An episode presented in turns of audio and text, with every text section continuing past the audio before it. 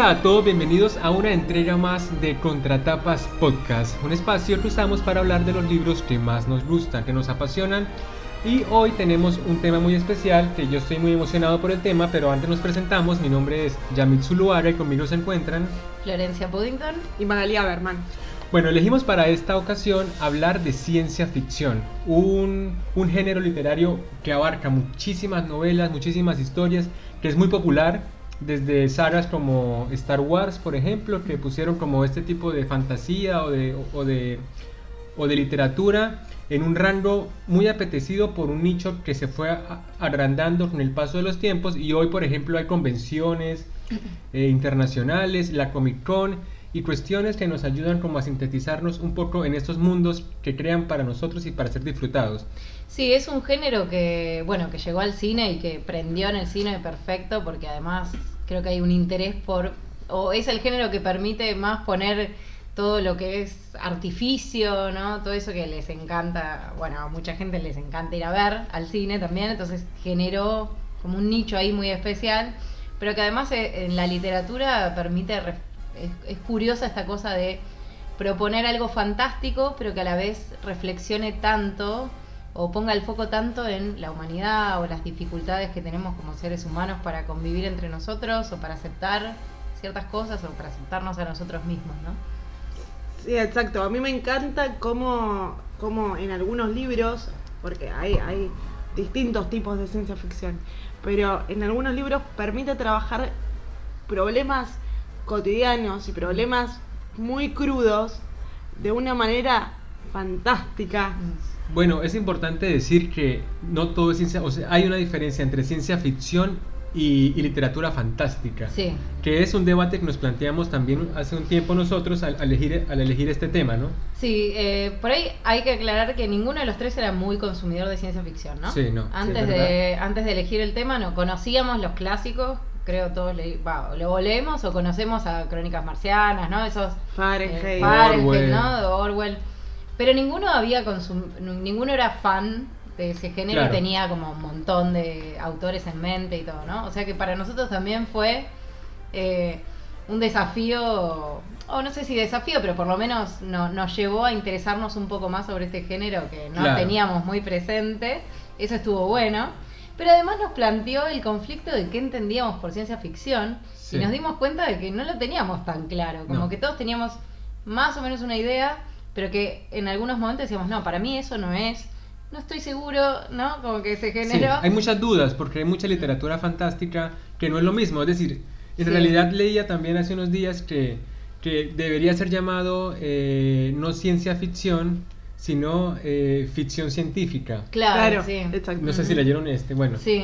Y es eso, ¿no? Es como, es, es, un, es un género que tiene como, como premisa ubicar a la humanidad o al género humano en un futuro con consecuencias tecnológicas. Claro, sí, bueno, la hay es, eh, dos elementos como fundamentales en la ciencia ficción. Uno tiene que ver con los avances científicos, ¿no? Tenemos que ver eh, herramientas, recursos científicos que quizás en nuestra realidad cotidiana todavía no existen, eh, pero que, que, sí son centro en, en, la ciencia ficción, ¿no? De hecho, creo que se dice que el primer libro de ciencia ficción es Frankenstein, ¿no? Lo habías comentado vos la otra vez.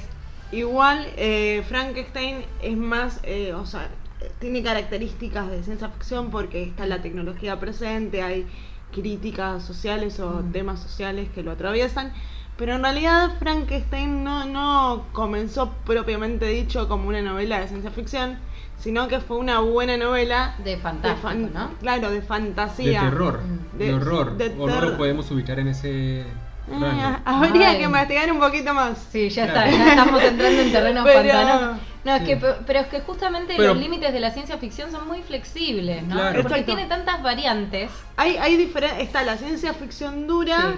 Y después la ciencia ficción más blanda que, el, que, que, mezcla un poco con lo fantástico. Recién cuando dije fantástico, después me, me avivé, parecía que me estaba refiriendo a la fantasía. Sí, claro. Pero no, me refería a que eh, hay un tratamiento, se puede a través de la ciencia ficción trabajar los temas con mucha profundidad y sin que vayan en el medio de la trama, todo, por Claro. todo Claro. al contrario. Sí, Después- bueno, hay una cosa que, perdón que te No. interrumpa, pero eh, tenemos que nombrar a Capana si hablamos de ciencia ficción, que es nuestro teórico de ciencia ficción por excelencia, digamos, y además de habla hispana, que no hay tantos, bueno, debe haber varios, pero él es como la cabeza. Eh, no, y una cosa que él mencionaba que a mí me gustó, me pareció que explica mejor eh, esta, esta dificultad que tenemos de cerrar el género, ¿no? Porque decís, bueno, pero esto también, esto también, ¿no? Y terminás siendo tan flexible con la- los criterios que, bueno, que igual eso creo que pasa Sí. en la literatura en general. Pero una de las cuestiones que él dice es, bueno, es parecido al fantástico en el, en el sentido de que propone elementos mágicos, pero tiene la necesidad de explicarlos, esos elementos fantásticos que introduce. Por lo menos explicar cómo se llegó a eso.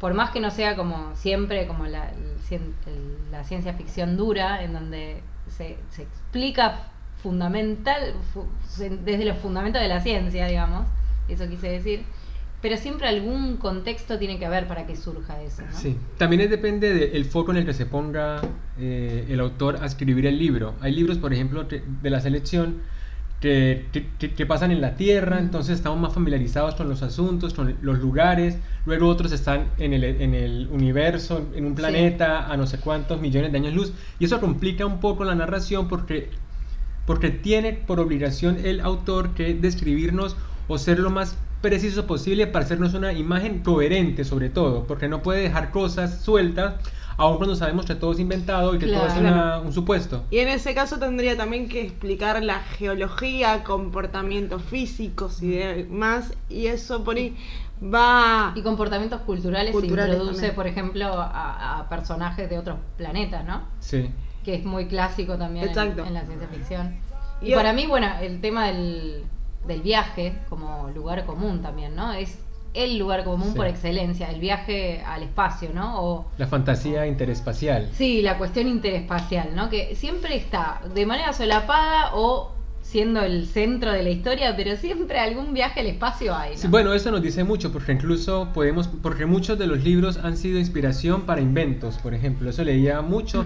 De hecho, hubo hace unos meses una como una gran noticia por por eh, viaje de las no eh, viaje de las estrellas no la película donde está la patineta voladora Volver al Eh, volver futuro. al futuro por Ah. ejemplo que muchos de los inventos se estaban ya pensando llevar a la realidad Eh, los zapatos Bueno, sobre eso Capana entonces- dice algo, no sé si lo escucharon, que Capana justamente lo que dice es eso, ¿no? Que la ciencia ficción de algún modo mete en la cultura general temas que después se con- o, o que construye un imaginario para cosas, para que deseemos hacer ciertas cosas. sí Y él daba el ejemplo del viaje a la luna y decía, bueno, en realidad cuando se logró el viaje a la luna, las editoriales ya no recibían más, las editoriales que publicaban ciencia ficción, no recibían más cuentos con ese tópico porque ya estaba recontra trillado. ya era real ya no era ficción Claro, ¿no? Entonces tiene como ese poder, el- bueno, desde su interpretación por lo menos, de poder incorporar en el imaginario mm, social temas que, que- que construyen un interés por lograrlo, ¿no? También hay otra cosa que leí eh, que decía que la ciencia ficción eh, había sido en su momento de gran interés comercial. Mm. O sea, un- ten- tenía que ser literatura pensada para ser eh, consumida como entretenimiento.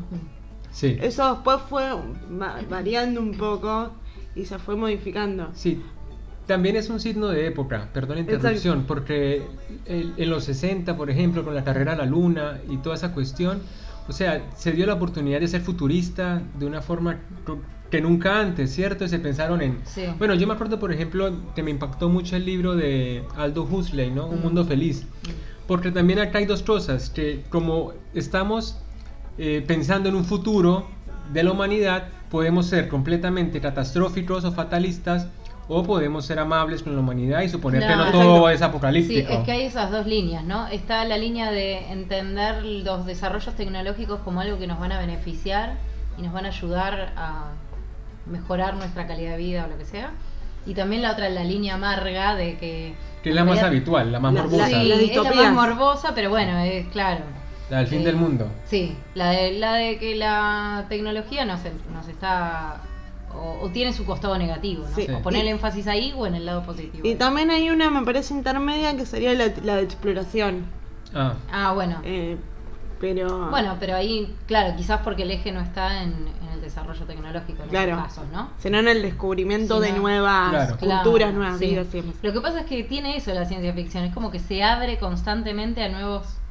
eh, es curioso porque por un lado uno siente que hay muchos lugares comunes en la ciencia ficción, como que hay recursos que se repiten, pero por otro lado uno encuentra también, cuando lo querés encerrar, cuando querés ir que circunscribirlo en dos o tres temas generales que no, porque también está este otro, también, ¿no? Y se te ab- abre, abre el abanico y... sí. Exacto.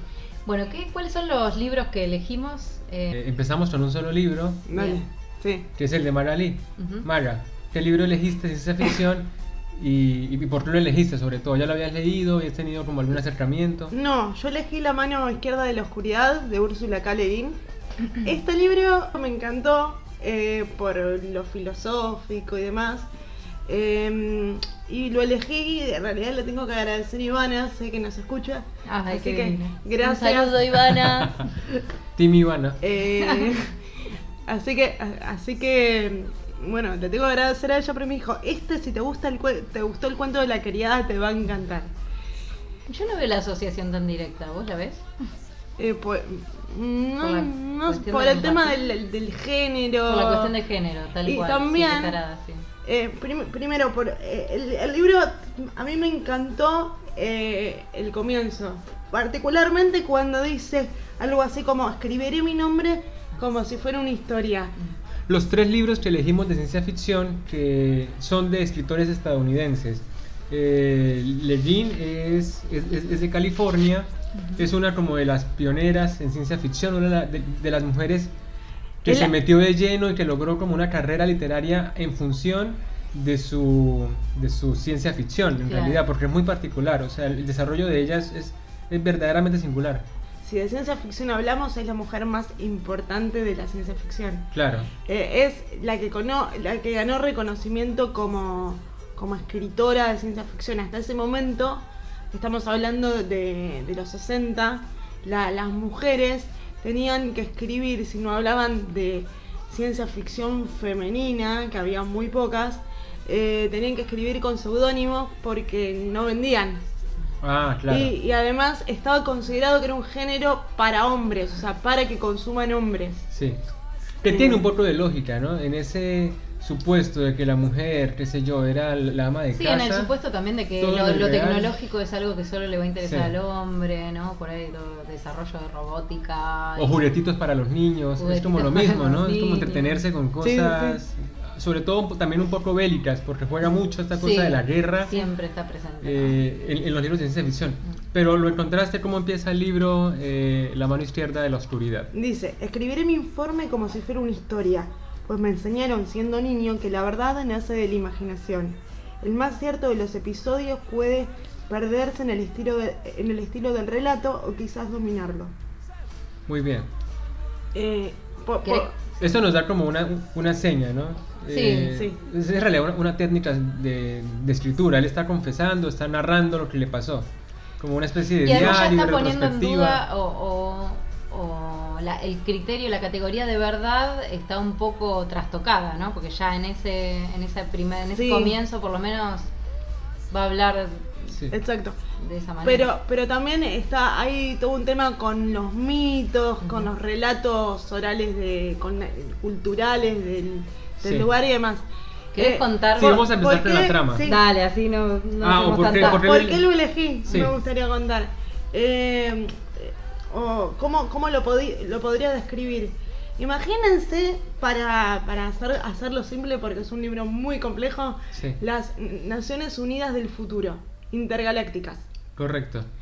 Eh, imagínense Que no serían Naciones Unidas, sino los planetas Los unidos. planetas Claro, Unidos. un Claro. Unidos. eh, lo- eh, una, una mega liga de planetas que se llama Kumen, Sí. que lo que quiere comercial, que quiere ir eh, eh, haciendo acuerdos co- interplanetarios con diferentes mundos, perdón la redundancia, No, sí. eh, pero más que nada culturales.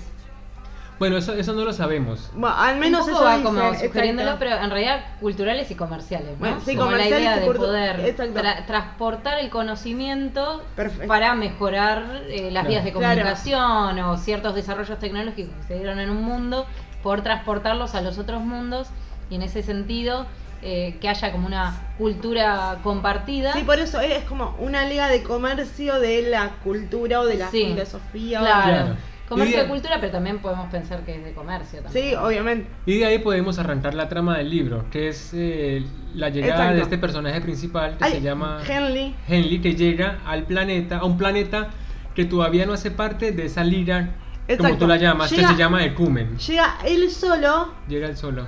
eh, no, la palabra que utilizan no es embajado, no, ahora Es como un Es como un enviado. enviado. sí. eh, bueno, ya él solo como enviado de, del Ecumen a convencer a todo un planeta, tarea sencilla. Sí. Imagínense. De que se una al de Ecumen. que, de que se une el Ecumen acá. a- eh, exacto. Imagínense, además, que los seres que viven en ese planeta no son. No, eh, o sea, son seres humanos, pero no son heterosexuales. Sino. No, no tienen como un género, Un de nacimiento, específico. es decir, Claro. Sí, en Como re- que tienen los dos sexos. en Claro. Por eso, en realidad, eh, Úrsula Le Guin dice que menciona la androginia. Yo no estoy completamente de acuerdo con eso porque eh, hace descripciones a veces bastante neutras.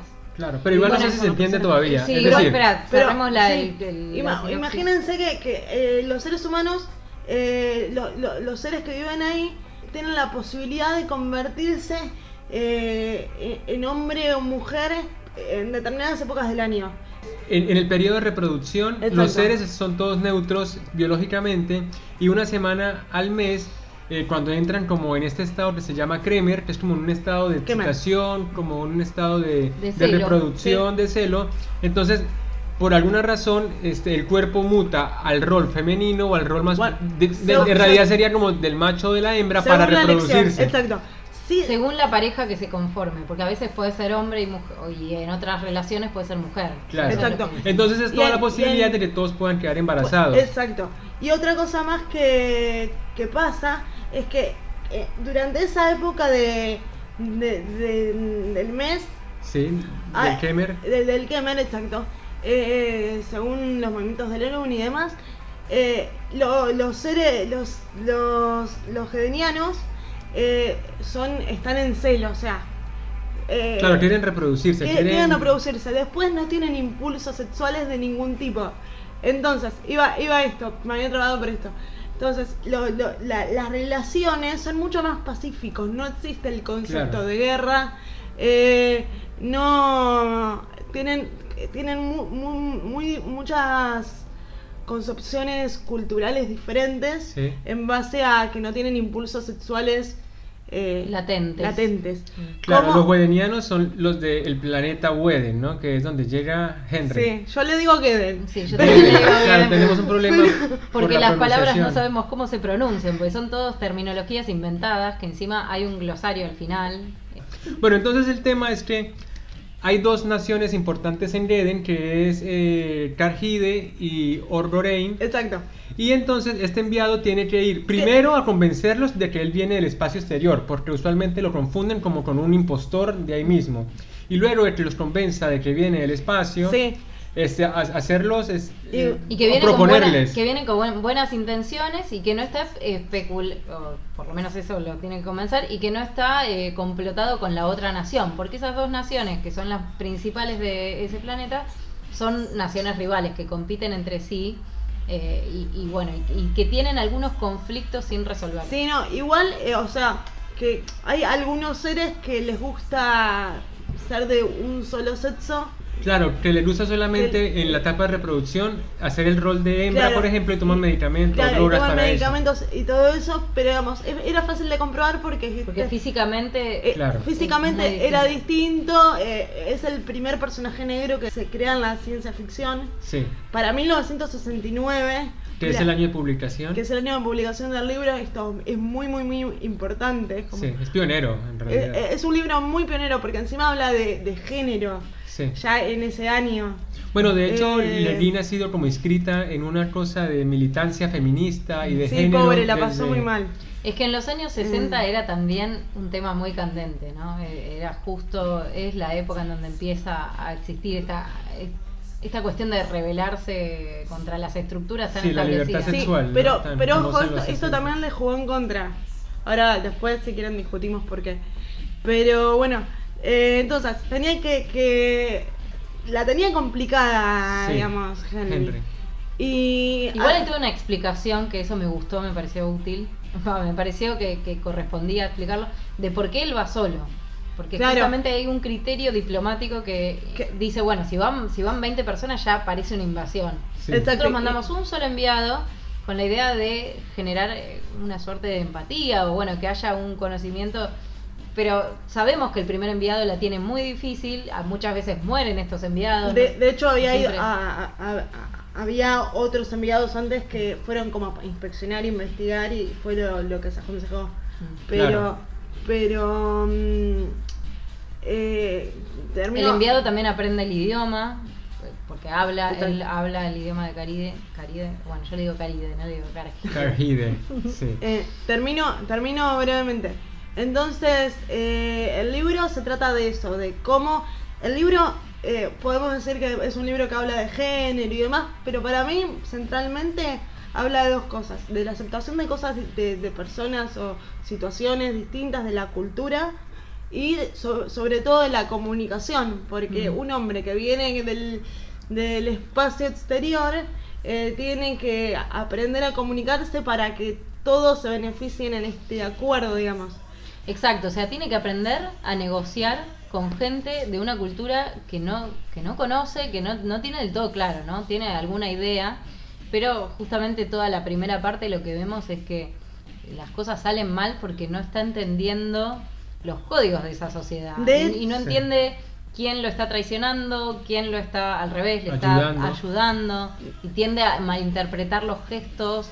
No la- sabe las cómo. actitudes, los tonos de voz, o sea, interpreta todo mal. Sí, que de todas formas esto lo vamos descubriendo muy de a poco, porque para mí, por ejemplo, el libro, el- como la en esta primera parte, es muy descriptivo, Sí, es, sí. es pesado, es como difícil entrar. O sea, es decir, claro, a mí me pasó, y no sé si a ustedes también, que yo empecé a como a encariñarme con el libro cuando ya entendía a este personaje, pero sobre todo entendía las dificultades que tenía Sí. respecto a su misión. Es decir, es un libro que, por supuesto, como todo es, es, es- es- salido de la ficción de Úrsula, es difícil comprender qué pasa porque de entrada nos manda en el primer capítulo una, un- como un festival, una Sí. cosa ahí con Una el rey de- del país. medieval, ¿no? ¿Qué le Sí, totalmente. Porque aparte da indicios siempre de que es una cosa mucho más atrasada que los demás planetas, ¿no? Como que Sí. estamos en una etapa que podemos ubicar a la humanidad en algunas de esos eslabones. La monarquía, por ejemplo, la Bueno, frontera. En relación a eso hay dos cosas muy interesantes.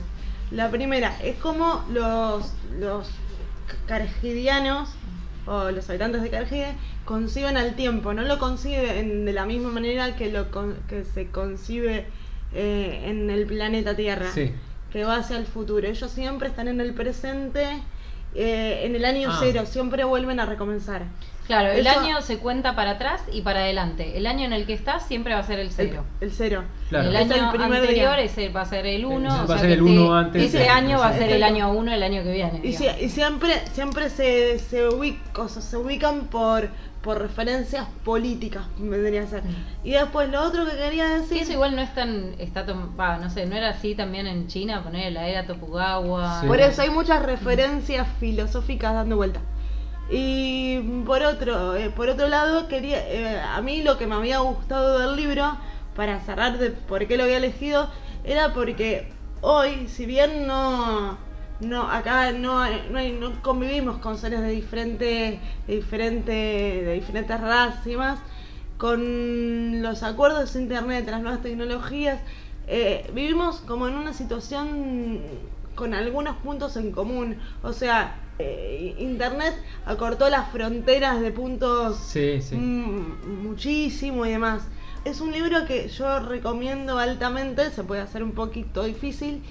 Eh, pero, pero no, para mí la situación de empatía es una situación que cualquier ser humano tiene que vivir. O sea, cuando hablamos de bullying, hablamos de, de también de falta de empatía, o sea, de, de temor a- o, o fastidio con lo diferente, ¿no? Todas esas cosas son temas que cualquier ser humano se ve atravesado por ello, ¿no? Sí. Además está la cuestión eh, interracial, pero incluso dentro de un mismo, eh, en un curso, en una escuela, que son todos chicos de la misma, por lo menos en Argentina, van todos chicos de la misma clase social, de, Sí. que hay, mm, hay muchas diferencias que están limadas, incluso ahí hay problemas, ¿no? De aceptación, de, de compañerismo y lo que sea. Bueno, un elemento muy interesante de este libro es que se toma a seres vivos en otro planeta no como una amenaza. Es decir, se entiende que, que es un extraterrestre pero que no viene a invadirnos. Ese concepto que tenemos que todo lo que venga de afuera del planeta, digo, va a venir a atacarnos, a robarnos el agua, qué sé yo. O sea, Sí. flashamos un Exacto. montón con que somos lo más importante, es como si Sí. fuéramos la cereza del universo y apenas llegamos a la luna y eso.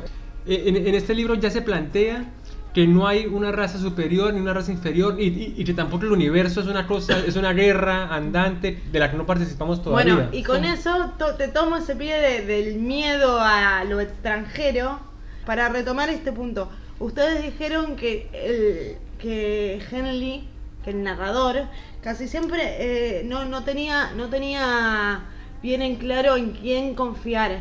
Y cuando empieza el libro, empieza dos años después, o sea, estaba, estaba documentando cosas del planeta Sí, eh, o estuvo documentando hasta el momento en que empieza el libro, dos años. sí. Entonces, eh, en, en ese momento hay cosas jugando. Ahora voy a, les propongo un juego. Juguemos a criticar al libro. Claro, bueno. Eh, porque digamos, en dos años no podría haber estado más activo. No, no da la impresión de que es un personaje muy activo, por lo menos hasta después de la mitad del libro.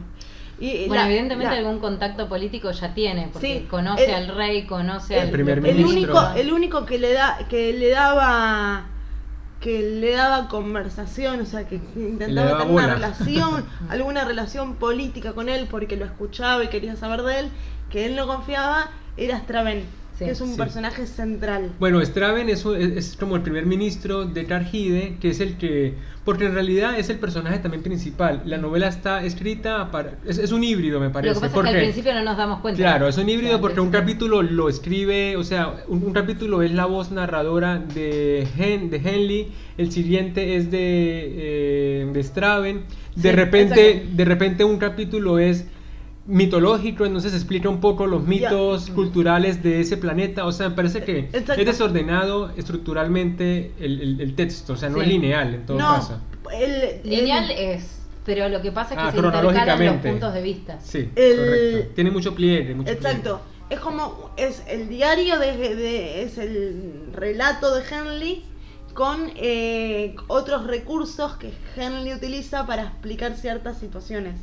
Entonces tiene bitácoras de otros exploradores, tiene sus propios viajes a otras partes del planeta, Exacto. donde encuentra, por ejemplo, a estos profetas, que Exacto. son como los guías espirituales de alguna forma de la Pone población. también los mitos, Mitos, o las historias y que va las escuchando, historias. esas cosas que atraviesan la Ento- cultura. ¿no? Entonces vos decís, bueno, bueno, y los diarios de... de- y los diarios de, De- mm, de. Entonces vos- vos en un Por eso hay múltiples, es como coral. Va, no sé si es coral, sí. pero, Pero, hay muchos puntos de vista. ¿Ustedes se dieron cuenta el juego que hace Úrsula Le Guin a través de, de, de Henley Eye? Porque el nombre en realidad es Henley Eye. Sí. O sea, el, jo- el ojo de Henley. Ah. El punto de vista de Henley que Sí. él dice desde el primer párrafo que él no es el único que va a contar la historia. Bueno, no del primer párrafo, pero ponele que el segundo. Sí, uno, uno empieza a entenderlo también después cuando arranca un capítulo con la voz de Straven explicando algo que no tendría por qué saber Henley. O sea, es decir, Claro. es, es otra voz, es, es otra perspectiva. Exacto. Y también es otro foco, porque es Henley le da, por supuesto, como extranjero, más importancia a la novedad. Claro. Ya el otro está inmerso en su cultura, entonces explica algo mucho más complejo que, que es más difícil de entender, pero que bueno, tampoco es Y ta- imposible. y también Obviamente tiene- es súper No, y además eh, la- el punto de vista único de Genly trae un- el problema de la limitación, porque es una persona que no está entendiendo el mundo en el que está. Eh, Entonces, el incorporar los diarios de Straven te permite también contar al revés. ¿Por qué no lo entienden a él? ¿O por qué, él, eh, por qué lo ven como un ser eh, extraño? O sea, describir desde el otro lado, ¿no? Que es un poco lo que ella se está proponiendo. Es una novela sobre la empatía, ¿no? Sobre comunicación. Entonces, eh, lo que ella está mostrando es, bueno, la, el punto de vista único del ser humano sería la clásica, eh, los extraterrestres son bichos que nos amenazan o no sé qué. Acá, en cambio, te permite eh, como un Yo- espectro, ¿no? Mirar de todos los puntos de vista. Bárbara. Yo quisiera agregar además una cosita, porque, digamos, eh, Henley, o sea, lo que a mí me molesta de Henley no es que, que, que se haya quedado quieto dos años, sino que la, la, lo que va describiendo Henley y lo que escribe, se describe mucho en el texto por lo general es mucho la ambientación, o sea, estamos en un país de hielo, donde las costumbres, que esto no lo dije al principio, pero es muy importante, así que disculpen, donde las costumbres también se ven alteradas por el clima. Eh, no obstante esto, eh, él todo el tiempo describe el, el ambiente, pero no describe el comportamiento social, le- cómo son las actividades cotidianas, qué, qué hace, no sé, la casera.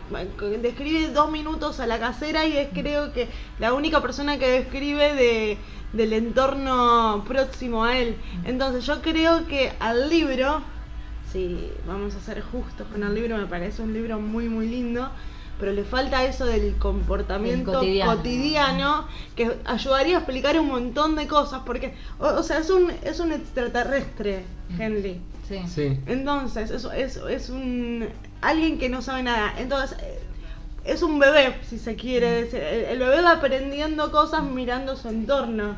Sí. Entonces le falta esa desnaturalización, esa observación participante para que, que me, que me parece Sí, como que un la- extrañamiento que un no- extrañamiento no que no está y que me parece que, lo, que de la única persona que lo tiene y podemos sacar algo es de Straven. Mm. Sí, de todas formas ya va, porque tendremos también que decir que es, la saga se llama Cumen y, y ese es el cuarto libro. O sea, cada libro toma un planeta diferente. Sí, pero luego pueden haber referencias. o sea, es decir, Sí, en este es momento.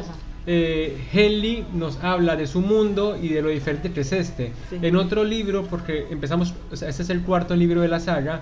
Puede ser al revés, puede ser que una persona de este planeta vaya a otro y nos narre un poco porque todo está como entrelazado indiscutiblemente.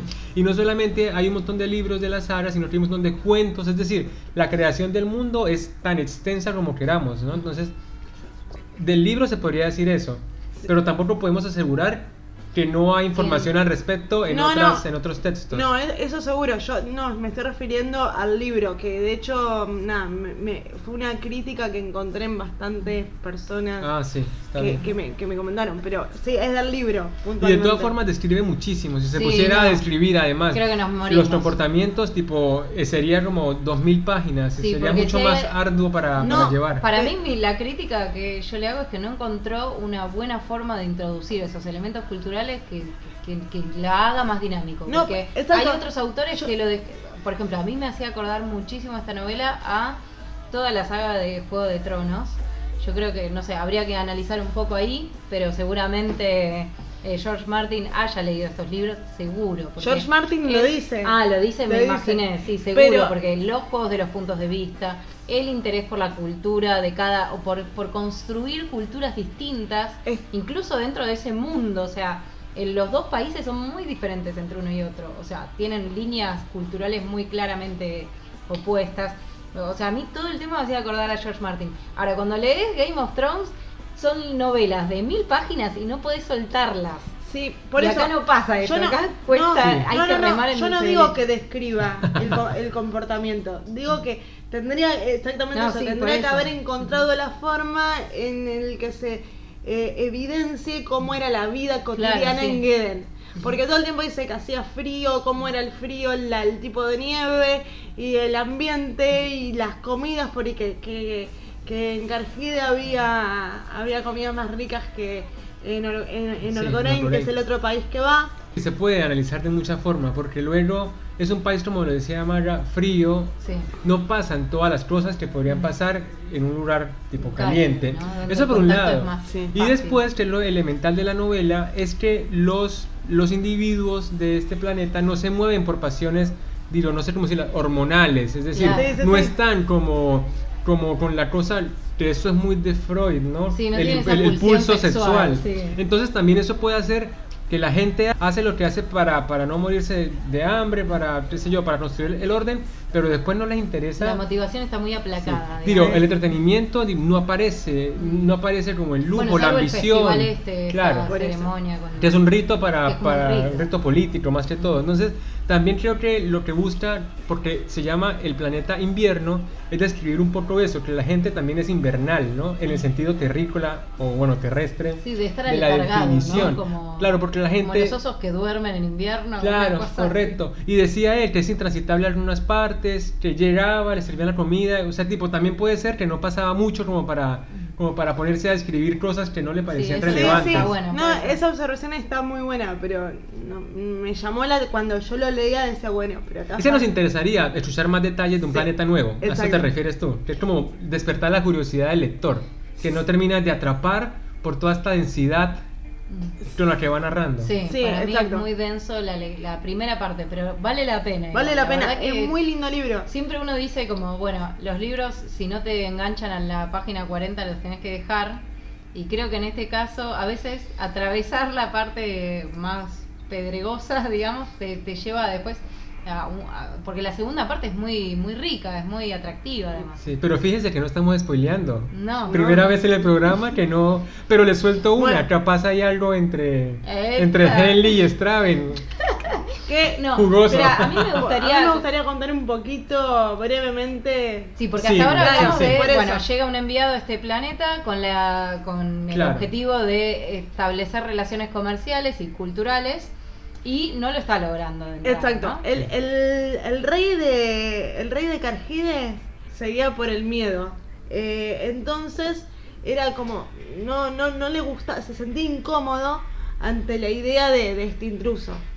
Sí. Eh, entonces, él, eh, Henley quería tener una entrevista para tratar de convencerlo y demás, y seguir con otro país o otro lugar. Y cuando empieza el libro, empieza con la situación de que, eh, de que Straven le dice que, que lo espera en la casa y en la casa le dice que no lo va a tener en la entrevista. Y que él era enemigo del Estado. Eh, o sea, a él lo nombran traidor. Ahora, ¿por A qué? Straven, que era el primer ministro, Exacto, a ¿no? Straven, que era el primer ministro. Porque y lo condenan al exilio. lo condenan al exilio. ¿Por qué? Porque la figura, el rey se sintió amenazado ante la posibilidad de que... De que Straven estuviera pactando a sus espaldas con este enviado y que lo de alguna manera Exacto. quedara Lo desbancara. claro. O que sea verdad que viene alguien de, Sí, de- de de afuera del planeta. del planeta y que tenga más poder sobre el que pueda mandar en su territorio. Claro, porque él dice que no le interesa en todo caso, o sea, él a veces dice, por- bueno, está bien, si es verdad que usted viene del exterior, ¿por qué habría de interesarnos a nosotros hacer parte de esa red así interplanetaria? Claro, por eso, porque ahí se vería disminuido esa inseguridad latente que tiene Sí, el rey. constante, ¿no? Sí. Y pero que además condiciona o limita las posibilidades de- del mundo entero. Y de acción de Henley. Y además ahí aparece la categoría de patria, que también es un Sí, tema. es un tema puntual en este sí, libro. bastante interesante. eh, que para que Straven, para, para, hay, hay dos personas. Tib, que es el cuñado de... Tive, que es el que reemplaza a Straven cuando lo nombran traidor, sí, es el nuevo, que- es el nuevo que- ministro. Que era un primo, ministro. un Sí, era un familiar del primo, rey. sí.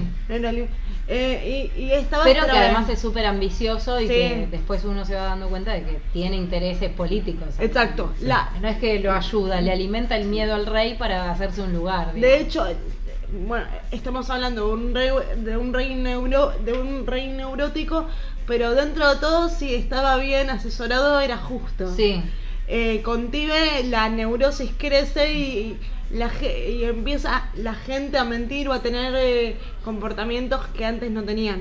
Mm. Eh, no, me, me estoy yendo igual. Entonces, eh, está Tibe que cree que, que vea que vea la patria como un, un acto de amor, podríamos decirlo, y está y está Straven que no ve a la patria como como un- algo valioso en sí, digamos. Claro, porque en realidad la patria para Straven era, era, iba más allá, Mm. era, era, extendible hasta la humanidad. O sea, que eh, a- él quería ayudar a Henley porque iba a ser bueno para la humanidad. Claro. Sí, hay que decir que siempre, si bien con sus diferencias, como dijimos recién, en la sexualidad y todo, seguimos pensando o, o entendiendo que estos seres son muy parecidos al- a, los humanos terráqueos, digamos. Entran en la categoría de humanos, básicamente. Eh, ¿no? Claro. Eh, sí, está la patria también, es la, la que, a partir de lo cual se construye ese temor a lo ajeno, ¿no? Eh, como que para mí eso es lo que también se Claro. está cuestionando, ¿no? Está con, y acá sí lo lleva, a- al- o lo podemos analizar desde lo que pasa en la tierra con, con los países y demás, esta idea de construir el nacionalismo y a quién le sirve esto de, del nacionalismo. Muchas veces tiene intereses más políticos que, un valor real. Eh, una cosa es el, amor al lugar de pertenencia o la sensación de la, la relación que uno tiene con su tierra y otra cosa es que eso tenga una categoría valiosa desde el punto de vista político, ¿no? Sí, y por eso Cargida era una monarquía pero dictatorial, porque se movía a, trae- a través del concepto del miedo. Mm. Comento rápido. Straven eh, se- se- es expatriado y se va a Orgorein. Sí.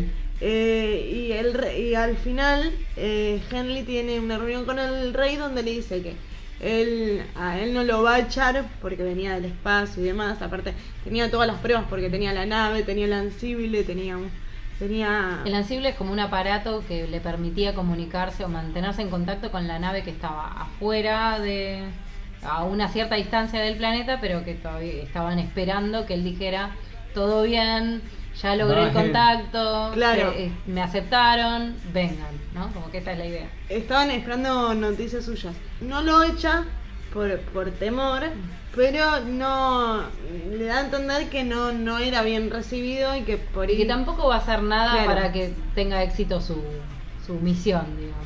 Exacto. Correcto. Entonces él también se va.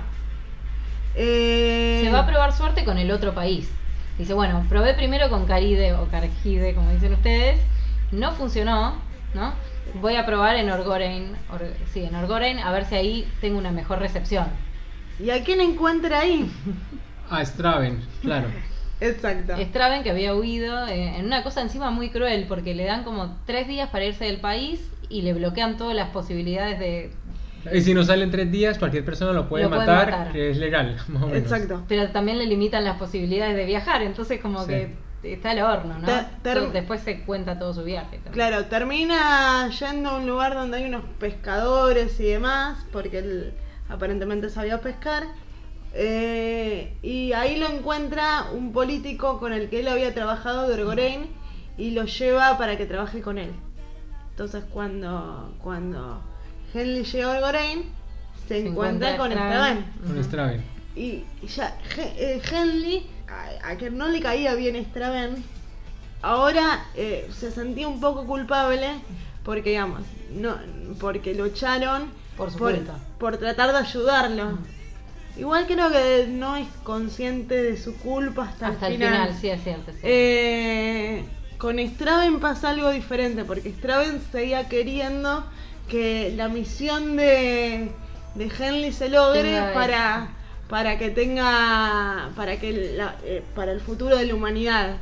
Claro, Eh, Straven- sí, Straven tenía como una mirada más visionaria, más de, de, de buscar la evolución, promoverla. Exacto, era como un adelantado. Era un adelantado en su comunidad, sí, para mí Eh, también. Para mí hay algo que no estamos diciendo que me parece, va, yo lo estuve pensando todo el tiempo, que es por qué ese título. Eh, hay una cita al, en el capítulo 2, creo que es el del mito, cuando se habla del... Sí, hay un mito y después eh, Henley tiene una conversación, eh, tiene varias conversaciones. Es En donde se retoma esta misma figura Exacto. de la mano izquierda. Exacto. Que si quieren leer un cachito, Dale. si puede ser. La luz es la mano izquierda de la oscuridad y la, y la oscuridad la mano derecha de la luz. Las dos son una, vida y muerte juntas, como amantes en Kemer, como manos unidas, como el término y el camino. Entonces, a mí esto me hizo acordar, o sea, dos cosas. Hay un mito eh, que hablan de unos hermanos que, que se aman pero se tienen que separar. Sí, como que el amor entre hermanos está aceptado, pero después si alguno de los dos queda embarazado no, no tienen que... Sí, no, no se tienen que volver a, Volver ver, a ver. Y uno es desterrado. Primero, podría hacer alguna referencia a eso.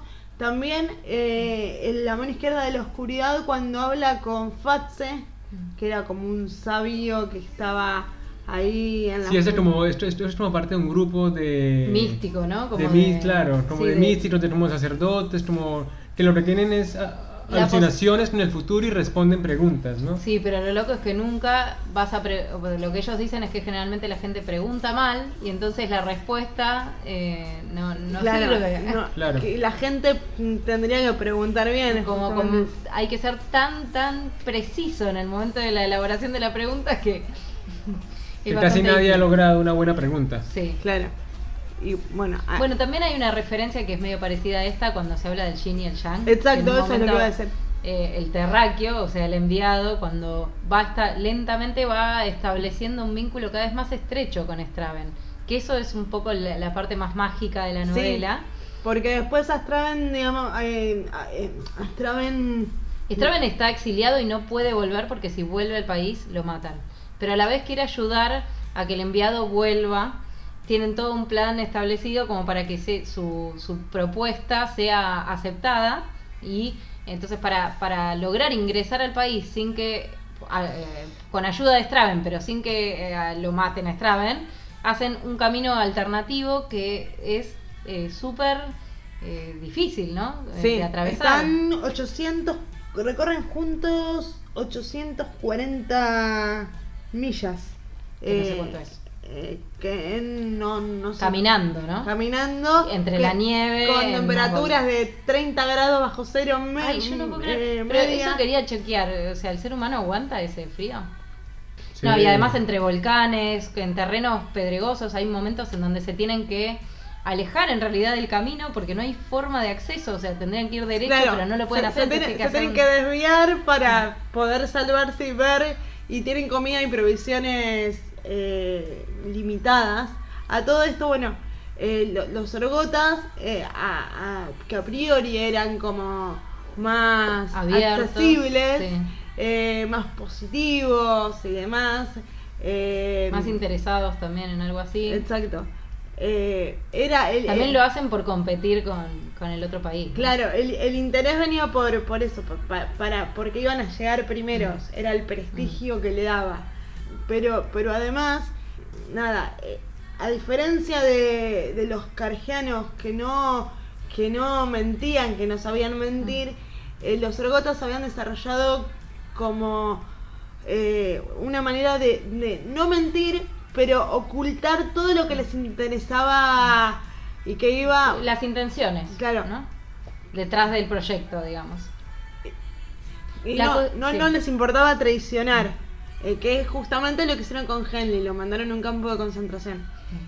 Esa parte me resulta bastante interesante como eh, Straven, que siempre lo vi como un poco más en el rol femenino, podríamos decirlo, un poco más pasivo y más cerebral, acá en esta parte del libro se transforma como en una figura de acción Sí. Sí. porque de hecho bueno ahí se descubre que había estado con con esta esta gente con estos sabios que había estado mucho tiempo cuando Mm.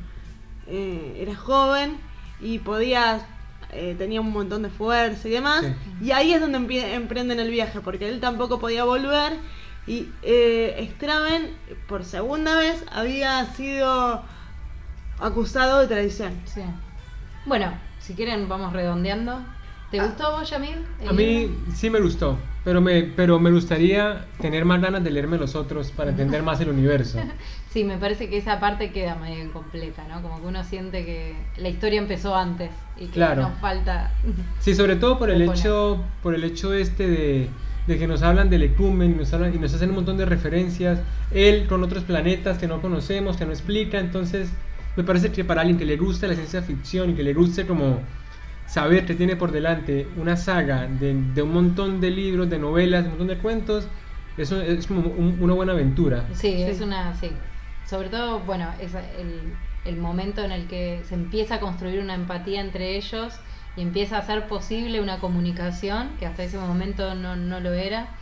Eh, creo que ahí tiene como un tono eh, mágico en el sentido de que te, conmueve Sí, verdaderamente y uno también empieza a quererlo a Uno hace también- parte también de esa relación. Claro, Ellos están solos, hasta- pero uno también está ahí con ellos. Hasta Sí. ese momento, Straven, porque nosotros podemos acusar de que Henley no se podía comunicar y demás, y era un poco quedado y todo lo que, todo lo que venimos planteando, pero Straven era hermético. Mm. Y hay un momento que a mí me encantó, caminando. Cuando están en esa eh, travesía, que es que están Es recorriendo. tan larga y es a pie que y, y re- demanda a ellos les demanda por lo menos tanto desde el punto de vista emocional y físico Que, no, que se llegan a conocer. íntimamente prácticamente. Exacto. Sí. ¿no? Y me- de, de- de ese momento eh, me, me- me- me gustaron mucho dos cosas. Hay una situación donde parece que va a pasar algo porque Straven está en Kemer y tiene, eh, tiene por momentos rasgos muy femeninos y por momentos es, tiene rasgos indefinibles. Se plantea la posibilidad, los dos eh, aceptan abiertamente, abiertamente que el otro no le es indiferente, Mm. pero justamente como habían llegado a confiar en el otro, no querían arruinar la amistad. Mm. Me parece hermoso que justamente se hayan quedado hablando y por ahí eh, la relación que tienen de amor o que se crea en ese momento es mucho más profunda de que se hubiera pasar, pasado algo en esa semana y después nunca más. Eh, o sea, no traicionó su, su confianza. Claro, Eso, eso está, está muy, muy bueno lo que plantea el libro. Sí. Sí, y lo lindo también es cómo vira eh, la, la temática, ¿no? Que uno por ahí no espera. el- el- toda la parte de la travesía para mí fue un poco inesperada. No, no pensé que iba a ir para ese lado realmente. Y me, un poco me sorprendió. te- tenés un poco de todo, tenés de, de espionaje, Tenés de tradición, tenés, tenés cosas filosóficas muy, muy interesantes cuando le Straban le pregunta cómo son las mujeres de la Sí. tierra. Y él dice, me, me- Dice una cosa horrible, Me, encantó, me A mí encantó me dio cómo, o sea, a mí me dio bronca, pero me encantó el cómo Úrsula Le Guin se, se, se desentiende. Mm. O sea, como, y es una de las cosas que Sí, no es critican. una respuesta políticamente correcta. ¿no? Eh, Él no dice, sé, no, bueno, las no. mujeres no, sí, la verdad que no te las podría describir porque... No las alcanza a co- a conocer bien. No, no las conozco, o sea, no, no puedo explicarte cómo son porque no son distintas y además, bueno, no hacen las tareas, no, no hacen las tareas intelectuales, no, no, no hacen nada, Pero, pero, boludas, pero, ¿no? pero, son, pero son capaces, pero en realidad no, por ahí no se las valora, pero no te podría decir mucho. Úrsula Le Guin en 1987 reconoció que si bien era una, una novela sobre, sobre género y demás, ella como mujer se desentendió mucho. Mm. Eh, o sea, lo reconoció y había sido muy criticada también Ursula Claro. Le Guin. Esta es la segunda parte de Abogado del Diablo y con esto termino. Eh, que, mm, digamos, eh, cuando, cuando todos los cargos políticos los ocupan hombres. O sea, eh, siempre se ve en el libro a figuras masculinas. Pero si son hombres y mujeres al mismo tiempo. Claro, bueno, sí, son hombres y mujeres al mismo tiempo, pero el, el narrador, o sea, Henley, los identifica como, no los puede identificar como mujer. Eh, por, eso, por, por eso le cuesta tanto aceptar a Straven, que también Straven podía Que tiene gestos femeninos. Claro. Pero además a él lo que le molesta es que no encajan con la, o sea, con su físico, con su, como que dice, ¿por qué habla así? ¿Por qué hizo Sí, ese gesto? Pero, pero que- lo loco es que es él en realidad el extranjero. Claro. Entonces, eh, Straven lo aceptó mucho más rápido él. Sí. Y cuando él acepta eso, el, eh, su meta, que era, que era volver a Cargide para convencer a, a- al rey de que, de que acepte el pacto y demás, y comunicarse y demás, cambia, más allá de que después de lo que pase con Straven, eh, eh, y, y se vuelve se vuelve fiel a Straven, digamos. Eh, tiene una meta de honor, en el libro Sí. también es muy importante el, honor, el honor y bueno, eh, hay, hay un viraje en el, en el motivo del Ah. viaje, en el En el protagonista. del viaje. Sí. Bueno, eh, entonces... ¿Y Flora, a ti te gustó? Sí, a mí me gustó, me gustó mucho esto de la cuestión de la empatía, me gustó también que el viaje de algún modo es una exploración en otra sobre o aparte de otra cultura, pero que se refleja todo el tiempo en comportamientos humanos, ¿no? O sea, básicamente esta otra cultura imaginaria que inventa Leguín es para que pensemos sobre nosotros mismos, sobre cómo es nuestra sociedad, cómo, cómo nos llevamos entre nosotros los seres humanos, bueno, toda la cuestión de género, ni hablar. Y eso es algo como básico de la ciencia ficción, que siempre se usa la magia o, la, ficción justamente para pensar en, nuestras culturas y para mí es muy efectivo, es la parte más efectiva de, de la novela. Sí, me pareció muy sufrida toda la primera parte, eso ni hablar. Pero, pero, hay reconciliación en la mitad. Hay una reconciliación, sí, la, aceptamos, la aceptamos. Y bueno, algo más, o cerramos acá con La mano izquierda de la oscuridad de Ursula Le Guin. Podemos ir cerrando. Y bueno, en el próximo capítulo tendremos de nuevo ciencia ficción con, el, con otro de los libros eh, que ya se darán cuenta. Eso es todo por hoy y nos vemos en la próxima misión de Contratapas Podcast. Muchas gracias a Floria Maralí y chao a toda nuestra audiencia.